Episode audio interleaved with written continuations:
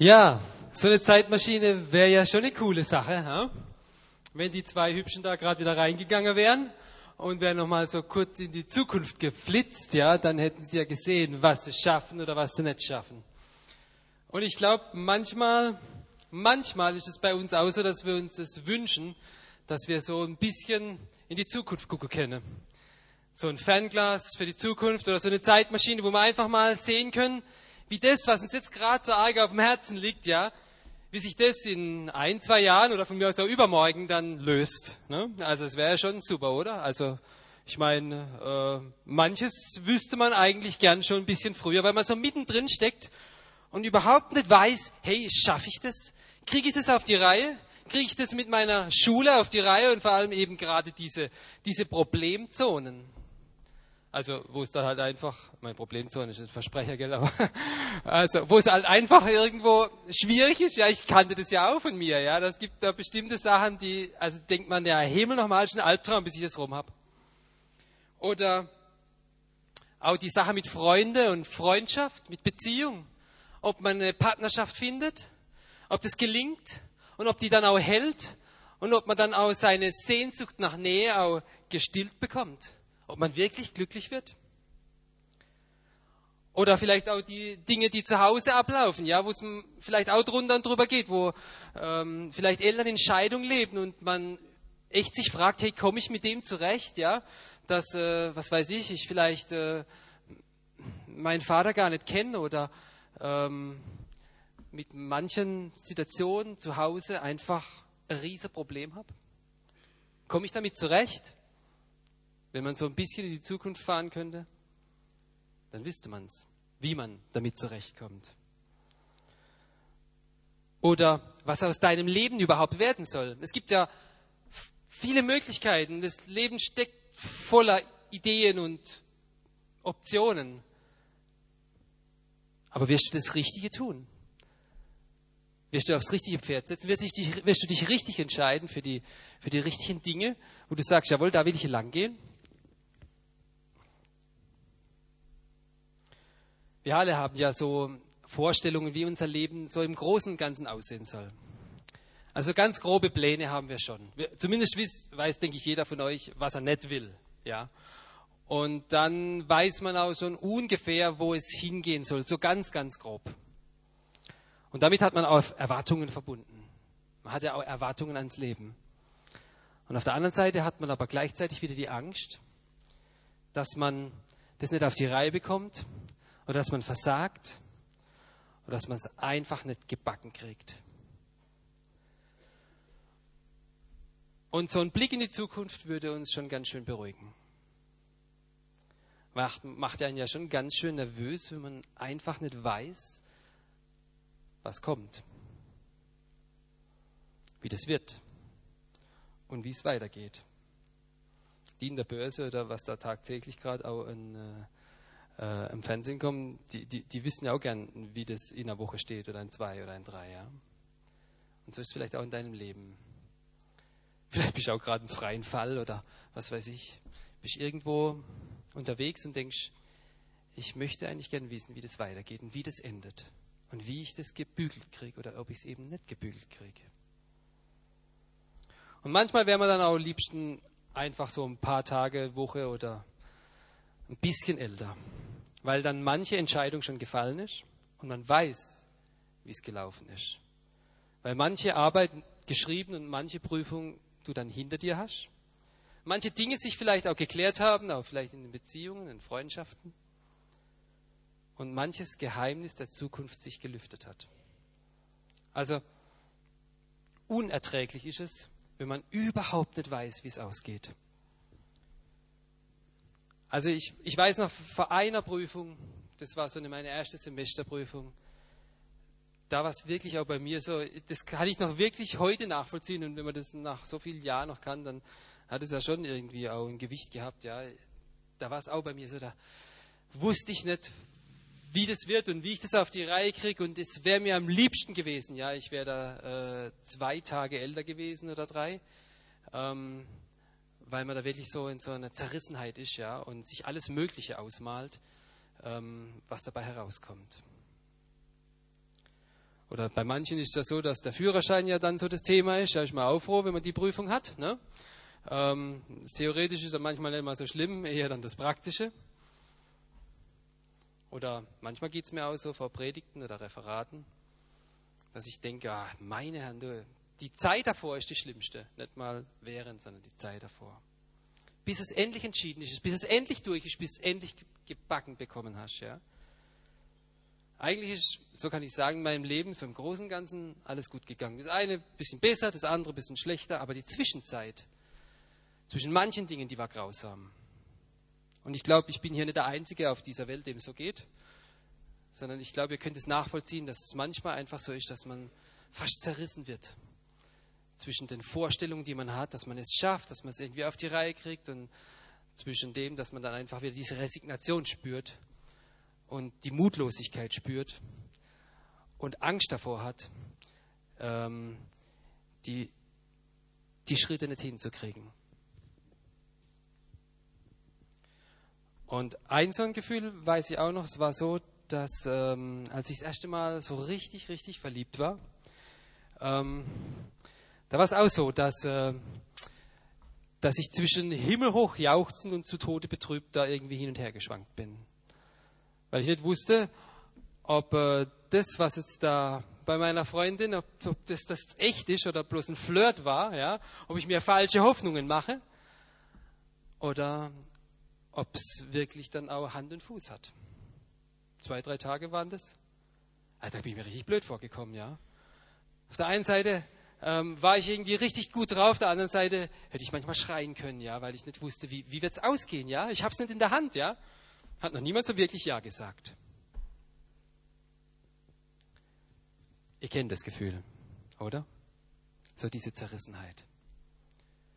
Das Dazwischenstehen wo man so einen Plan hat oder vielleicht auch nur eine Ahnung hat, und, aber wo man auf der anderen Seite nicht weiß, wie es weitergeht. Und man sehnt sich nach dem, dass man einen Plan bekommt. Man sehnt sich nach dem, dass man in die Zukunft schauen kann, eine Perspektive hat und dann weiß, wie es weitergeht. Man sehnt sich so nach so einem Masterplan. Du sehnst dich nach so einem Masterplan. Du denkst, also wenn man wüsste, wie es weitergeht, dann könnte man heute ganz sicherer und ganz anders auftreten. Man, man, würde, man würde manches einfach auch gelassener nehmen. Und genauso war es auch bei den Jüngern damals.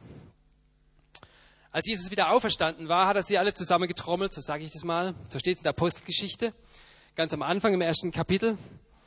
Und hat sie zusammengerufen am Ölberg, um ihnen einfach noch ein paar Verheißungen zu geben und ihm das zuzusagen, was äh, Gott für sie vorhat und mit ihnen vorhat und sich dann von ihnen zu verabschieden. Und als er ihnen das so gesagt hat und ihnen den Heiligen Geist also zugesagt hat und versprochen hat, dass sie diese Kraft erfahren werden und dass sie seine Zeugen sein werden bis ans Ende der Welt, da haben die gefragt, äh, ja, äh, und äh, Herr, wirst du in dieser Zeit wieder aufrichten das Reich für Israel? Da hatten sie auch so ganz konkrete Vorstellungen und Pläne, so um sich herum, und sie wollten das wissen, wie das da weitergeht mit diesen Römern im Land, ob äh, dann, wenn das alles zutrifft, was er ihnen da sagt und was sie eigentlich gar nicht so wirklich richtig verstanden haben. Da wollte er wissen, ähm, da wollten die wissen, ja, äh, wird denn das alles gelöst? Die Jünger wollten wissen, wie es weitergeht. Sie wollten wirklich so einen Plan haben, der ihnen so die Wege aufzeigt. Und die Jünger hatten keinen Plan, die waren irritiert. In anderen Kapiteln steht sogar, etliche aber zweifelten. Jetzt kann man darüber streiten, jetzt waren die ja drei Jahre mit Jesus unterwegs, ja, und haben alle Wunder erlebt und jetzt zweifeln die immer noch. Da denkt man ja, das kann ja mal gar nichts mehr werden. Auf der anderen Seite muss man schon verstehen, Jesus war irgendwie bei ihnen und doch nicht richtig bei ihnen. Jetzt, jetzt hat er sie auch noch verlassen, er hat gesagt, ich gehe weg, damit der Tröster, der Heilige Geist kommen kann. Sie haben den ja noch nicht erfahren und von daher kann man schon verstehen, dass sie nicht recht wussten, wie es weitergehen soll. Er hat sie allein zurückgelassen Was blieb, war die Verheißung, die Zusagen, dass sie beieinander bleiben sollten in Jerusalem, bis der Heilige Geist kommt. Und so wie die Jünger, so denke ich, fühlen wir uns manchmal auch. Vielleicht ist es manchmal auch so, dass manche Dinge sich in deinem Leben plötzlich äh, entwickeln, wo du nicht recht weißt, wie, wie soll das überhaupt noch weitergehen?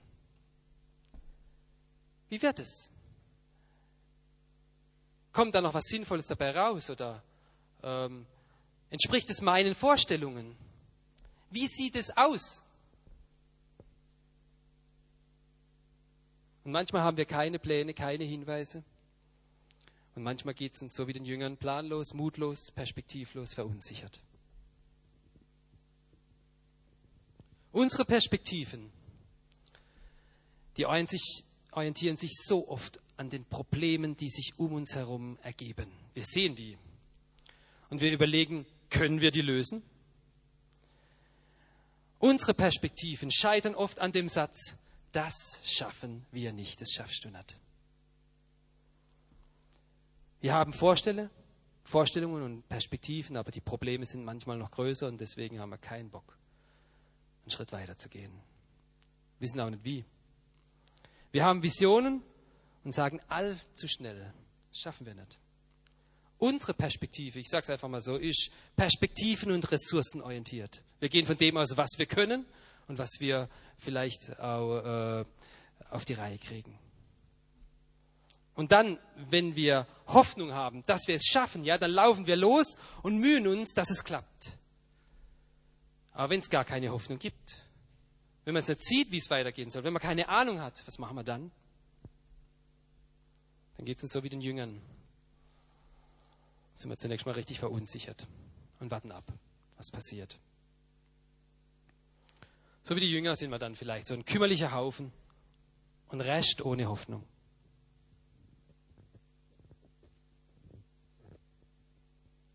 Morgen werde ich auch in den CVM gehen. Ähm, das ist auch so, dass sich äh, so ein Team eigentlich ähm, richtig, ja, wie soll ich sagen, zermürbt hat. Ja. Wir wissen nicht mehr, wie es weitergehen soll. Sie haben mir das geschildert, wie das mit den Problemen aussieht, und ich sehe die Probleme und ich sehe das, was, was man kann und was man nicht kann. Und nach menschlichem Ermessen ist es schon sehr, sehr schwierig. Weiß man eigentlich vor lauter Problemen und vor lauter dem, was man auf die Reihe kriegt, nicht, wie es weitergehen soll. Und vielleicht kommst du auch aus einer Gemeinde, aus einem Jugendkreis, wo du das so ähnlich erlebst, dass es manchmal für dich, vielleicht auch als Jugendleiter, schwer ist, zu sehen, wie es weitergeht. Wie das alles auf die Reihe kriegst. Weil vielleicht Mitarbeiter aus deinem Team dich verlassen. Oder weil du denkst, dass die fünf Bälle, die in der Luft hast, dass die nicht halten kannst und dass irgendwann das mit dem CVM oder mit der Gemeinde auf den Boden fällt. Weil sowieso auch Leute weggezogen sind, Mitarbeiter immer sagen, sie haben keine Zeit, alle irgendwie vielleicht nicht mehr so motiviert sind und äh, alles überhaupt ein Problem ist. Und vielleicht sieht es in deinem Leben so ähnlich aus, dass du nach menschlichem Ermessen einfach keine Perspektive hast, weil da Verletzungen da sind, weil da Enttäuschungen da sind, weil da die Beziehungen zerbrochen sind, weil du dich nach Annahme sehnst und die einfach irgendwo nicht findest und dich selber auch nicht annehmen kannst. Weil da noch ganz andere Dinge sind in deinem Leben, die sich so richtig, so richtig hineingesetzt haben und die du nicht mehr loskriegst. Die Perspektive aber, die Jesus mitbringt, gerade dort, wo er die Jünger auf dem Ölberg zusammengerufen hat, ist eine ganz andere. Sie orientiert sich nicht an den Problemen, nicht an dem, was du und ich können und nicht an dem, was die Jünger können. Jesus hat eine Perspektive, die sich an den Zusagen und Zielen Gottes orientiert, deines Vaters, die er für dich hat. Und bei den Jüngern war es, er wird den Heiligen Geist senden. Und du wirst, beziehungsweise die Jünger werden die Kraft empfangen. Und sie werden Zeugen sein. Nicht ein kümmerlicher Haufen sein, der hoffnungslos ist, sondern sie werden Zeugen sein. Nicht nur in Jerusalem, sondern in Judäa, in Samaria und bis ans Ende der Welt. Das ist die Perspektive, die Jesus mitbringt. Ich habe es einfach mal so genannt. Die Jünger hatten so eine Gartenzaunperspektive. Wann wirst du die, die Römer aus dem Land werfen? Wann löst du meine Probleme? Wann fliegen, auf Deutsch gesagt, die Gartenzwerge aus dem Garten? Und Jesus hat eine globale Perspektive, ist ein bisschen anders wie eine Gartenzaunperspektive, er hat einen anderen Horizont. Und zwar, er beruft sie zum Zeuge sein bis ans Ende der Welt. Er weiß, dass es eine Lawine losgehen wird. Und es hängt zusammen mit den Zusagen, die Gott, die sein Vater einfach auch gegeben hat und die auch einhalten wird. Die Jünger sehen die Probleme um sich herum. Sie fühlen sich alleingelassen. Jesus sieht die Kraft des Heiligen Geistes und die Zusagen, die gemacht sind und die eine weltweite Ausstrahlung haben. Versteht ihr? So unterschiedlich kann das sein und so unterschiedlich kann es auch in deinem Leben sein. Die Jünger wollen wissen, Jesus, wie geht's weiter? Schmeißt du die Römer raus? Wirst du deinen reichen Judäa wieder ausrichten? Wie geht's weiter? Zeig uns deinen Plan. Und Jesus sagt, nicht wie der Plan aussieht, sondern sagt, ihr werdet sein, ihr werdet meine Zeugen sein. Zeit oder Stunde ist nebensächlich.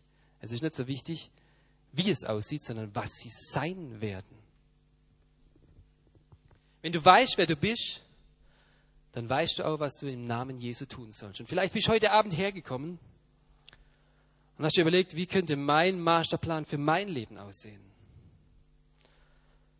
Und vielleicht hast du gedacht, du kriegst ein paar Hinweise durch diese Geschichte mit dieser, mit dieser Himmelfahrt, wie das für dein Leben aussehen könnte, wenn du auch nicht weißt, wie die Perspektive sich gestalten soll.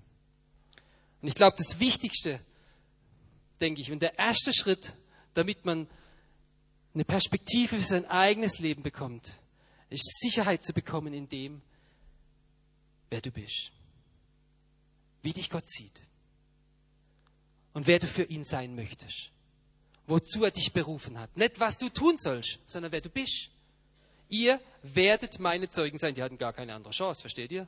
Ne? Die mussten bloß noch warten, bis der Heilige Geist kommt und dann, dann geht's los. Das ist schon ein bisschen ein heftiges Ding. Ne? Der sagte, dann werdet ihr es vielleicht schaffen und ihr könnt dann Zeugnis, Zeugnis geben und ihr könnt dann mal nach Jerusalem gehen und werden ein paar Leute auf euch hören und werdet ein bisschen weitergehen. Nein. Ihr werdet meine Zeugen sein bis ans Ende der Welt. Stellt euch mal vor, Jesus sagt es dir. Kann ich nicht glauben. Die Jünger konnten es auch nicht glauben. Bist im gleichen Boot.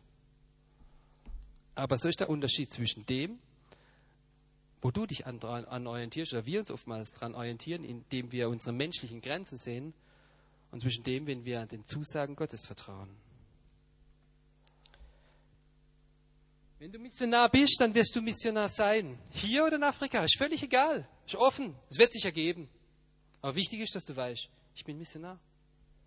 Wenn du Verkündiger bist, dann wirst du hier Verkündiger sein oder sonst wo. Das, das wird sich zeigen. Wenn du Leiter, Gründer, Pionier, Begleiter oder Team, Teamler bist, es wird sich zeigen, wo sich das niederschlägt. Aber wenn dir Gott es deutlich macht, dass er das in dein Leben hineingelegt hat, und er hat in jedes Leben von uns etwas hineingelegt, dann wird es auch zum Ausdruck kommen. Das Problem ist oftmals, wir glauben das nicht. Wir, wir, wir können das nicht für uns annehmen. Wir können das nicht in unser Herz hineinlassen. Und deswegen ist der Horizont zwischen uns und dem, den Gott für unser Leben hat, oftmals himmelweit unterschiedlich. Gottes Masterplan ist keine Landkarte, auf der er aufzeigt, wie wir, wohin wir zu gehen und was wir zu leben haben. Sein Plan sag ich mal so, hat allein dich zum Ziel. Du bist nicht für etwas geschaffen, nicht Mittel zum Zweck, kein Objekt, sondern du bist das Ziel. Du bist das Subjekt, und ich habe so ausgedrückt, die Krönung seiner Liebe und Pläne bist du. Die Krönung seiner Liebe und Pläne bist du. Dich sieht er. Es geht nicht darum, ob du irgendwas Sinnvolles machst, sondern du bist sinnvoll, weil du geliebt bist und weil sein Ziel in dir steckt, dass er dich gemacht hat. Gottes Masterplan konzentriert sich auf dein Herz, auf deine Persönlichkeit, auf deine Seele. Sein Plan bestimmt dein Sein und nicht dein Tun. Ihr werdet meine Zeugen sein. Natürlich hat es Tun zum Folge, aber zunächst mal ist klar, was werdet ihr sein? Zeugen. Egal wie. Was du machst, ich sage es einfach mal so, ist gefährlich, ist zweitrangig. Was du machst, beurteilt und qualifiziert dich nicht. Egal, was du auf die Reihe kriegst oder nicht. Die Jünger, die haben auch so richtig manchmal ins Klo gegriffen. Ja? Also, die waren auch nicht die besten Vorbilder. Es gibt keine Noten, es gibt kein Bestehen oder Durchfallen bei Jesus. Was du bist, definiert er majestätisch, bevor du irgendetwas dazu tun kannst. Verstehst du? Und es geht immer über deine Möglichkeiten hinweg. Immer über das hinweg, was du dir träumst. Du nicht? Guck doch mal an, die ganzen Männer da in der Bibel. Fang doch mal beim Abraham an. Meinst du, der hat sich träumen lassen, dass er Vater vieler Völker wird? Der hat ein halbes Leben dazu gebraucht, das zu begreifen, ja, bis es angefangen hat. Na? Der hat keinen Horizont gehabt. Gott ist mit ihm Schritt für Schritt gegangen. Oder den Mose, der hat auch gar keinen Bock gehabt. Er hat gesagt, sende, wenn du willst, aber mich nicht. Ich will nicht das Volk Israel da aus, aus Ägypten herausführen. Ja, das schaffe ich nicht. Ich kann nicht reden. Ich bin irgendwie sowieso verrufen. Ich bin Mörder. Ja, unqualifiziert. Das interessiert Gott nicht. Wenn er ein Ziel für dein Leben hat, dann kommt er mit dir dorthin. Weil er das zusagt. Und es hängt nicht von deinen Möglichkeiten und von deiner Qualifikation und von deinem Können ab. Wir denken das immer so, das steht ganz tief in uns drin, auch in mir.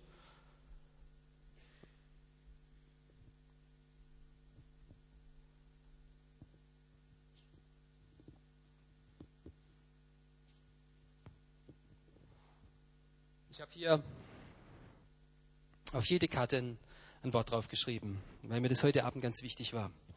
Weil das, was ich ähm, heute Abend sage, ist ja auch nicht, sagen wir mal, ähm, das eine, sondern das, was ich bin heute Abend,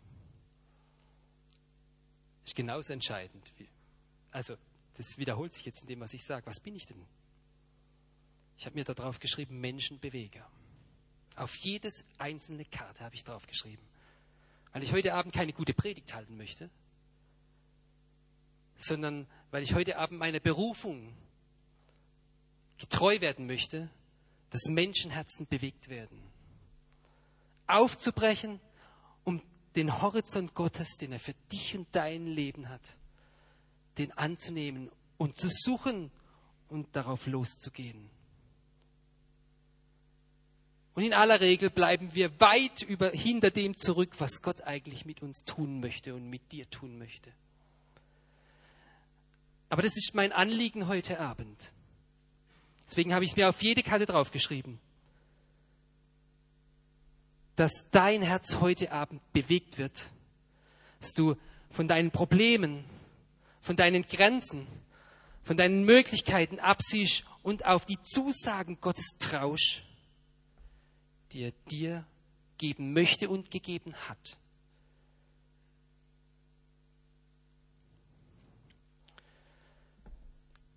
Ihr habt alle heute Abend so einen, so, einen, so einen Spruch bekommen. Der klebt richtig an euch. Das war mir auch wichtig, dass er klebt, ja, dass man nicht irgendwie einsteckt und irgendwie dann ähm, plötzlich irgendwo landet, sondern der soll ein bisschen an euch haften, am besten am, am Herz hier, ja, ähm, dass er nicht mehr weggeht.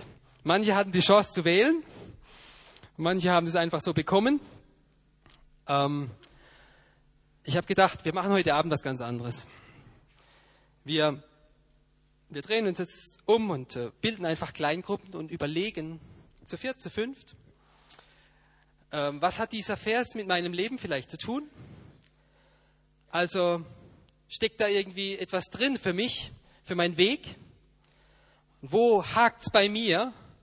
Und spricht euch einfach das gegenseitig zu, was ihr einander seht. Dass ihr vielleicht jetzt, heute den ersten Schritt macht, zu überlegen, wer bin ich denn eigentlich für Gott? Was ist Gottes Perspektive für mein Leben?